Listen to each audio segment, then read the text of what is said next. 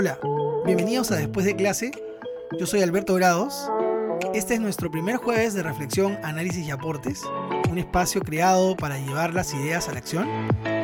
Es decir, los días martes presentaremos las entrevistas a especialistas, como la que tuvimos esta semana con el ex ministro de Cultura del Perú, Alejandro Neira, y los días jueves analizaremos los aportes de las entrevistas y haremos algunas propuestas sobre cómo llevar lo aprendido a la acción, a las aulas.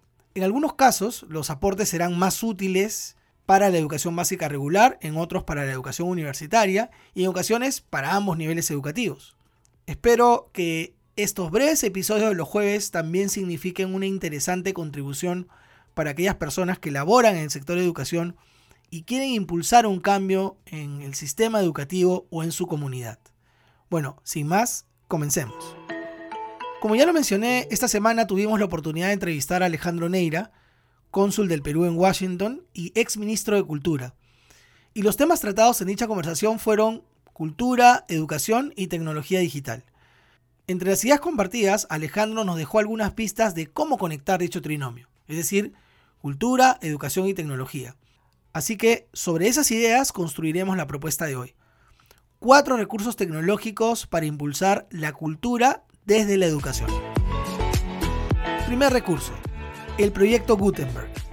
Es una librería de libros electrónicos de acceso libre, es decir, los más de 60.000 títulos alojados allí en su página web se pueden descargar libremente y lo mejor de forma legal. Se pueden encontrar allí libros en diversos idiomas, incluyendo el español. Los libros se pueden leer en línea, se pueden descargar o se pueden imprimir. Aquí tenemos un recurso sencillo y accesible para impulsar el desarrollo cultural a través de la lectura. Segundo recurso. Hace unos días conversaba con un amigo, además uno de mis socios en Ecteclatam, Lucio, y me comentaba sobre las actualizaciones más recientes de la página Google Arts and Culture. Una fantástica página web con una cantidad enorme de recursos relacionados al arte y la cultura, como lo dice su nombre. Lo más destacado de esta página, sin duda, es que no cuenta solo con recursos estáticos, sino que muchos de ellos son interactivos. Incluso cuenta con juegos. Hay uno que me encantó, que se llama Geo Artwork, que permite aprender sobre libros, esculturas, textiles, entre otras manifestaciones culturales de diferentes partes del mundo, incluidos los países de Latinoamérica, a través de la geolocalización. Es buenísimo. En el caso específico de Perú, en la página de Google Arts and Culture, podemos encontrar más de 8.000 recursos y 13 lugares destacados. Dentro de estos 13 lugares, por ejemplo, destaca nuestra Biblioteca Nacional. Tercer recurso. National Geographic, además de los múltiples recursos que ofrece al mundo, tiene una página dedicada a la educación, que se llama Nat Geo Education. En esta página pueden encontrar miles de recursos educativos para conocer más sobre diversas culturas. Conceptos como la interculturalidad o romper las paredes de la escuela son el fundamento de esta apuesta de Nat Geo por un mundo conectado con fines positivos. Para los maestros que aman el ABP, el aprendizaje basado en proyectos como metodología, Nat Geo Education cuenta con una certificación internacional para profesores que es exigente, pero que vale muchísimo la pena. No es exclusiva para maestros de ciencias, como podría pensarse, por si acaso, yo me certifiqué hace varios años siendo profesor de matemática.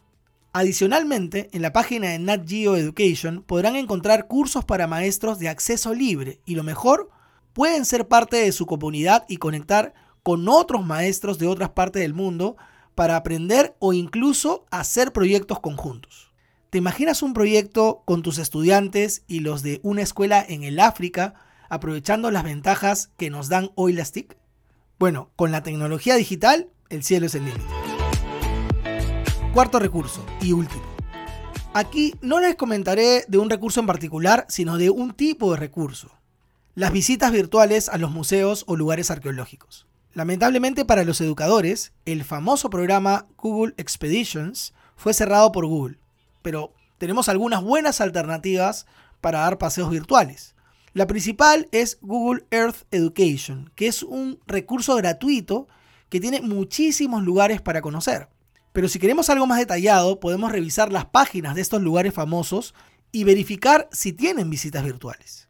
Te sorprenderías si supieras cuántos museos y lugares históricos tienen visitas virtuales muy completas incluso en tu propio país. Por poner algunos ejemplos, el Vaticano incluye una visita a la Plaza de San Pedro y otra la Capilla Sixtina en 4K.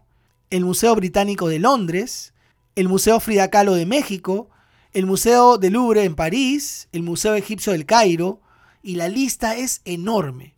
Aprovechar estos recursos es solo cuestión de buscar y recopilar la información para emplearla en actividades de aprendizaje con tus estudiantes. Así como estos cuatro recursos tecnológicos, existen muchos más, de diversa naturaleza, todos relacionados a la cultura y empleables en educación. El cómo emplearlos requiere del ingenio y creatividad que tienen los maestros para el diseño de actividades de aprendizaje. Bien, espero que este episodio les haya resultado interesante. No olviden suscribirse a este podcast en Spotify o YouTube y seguirnos en Instagram y Facebook como arroba después de clase podcast. También pueden suscribirse a nuestro blog www.despuesdeclase.org. Nos vemos la próxima semana en un nuevo episodio.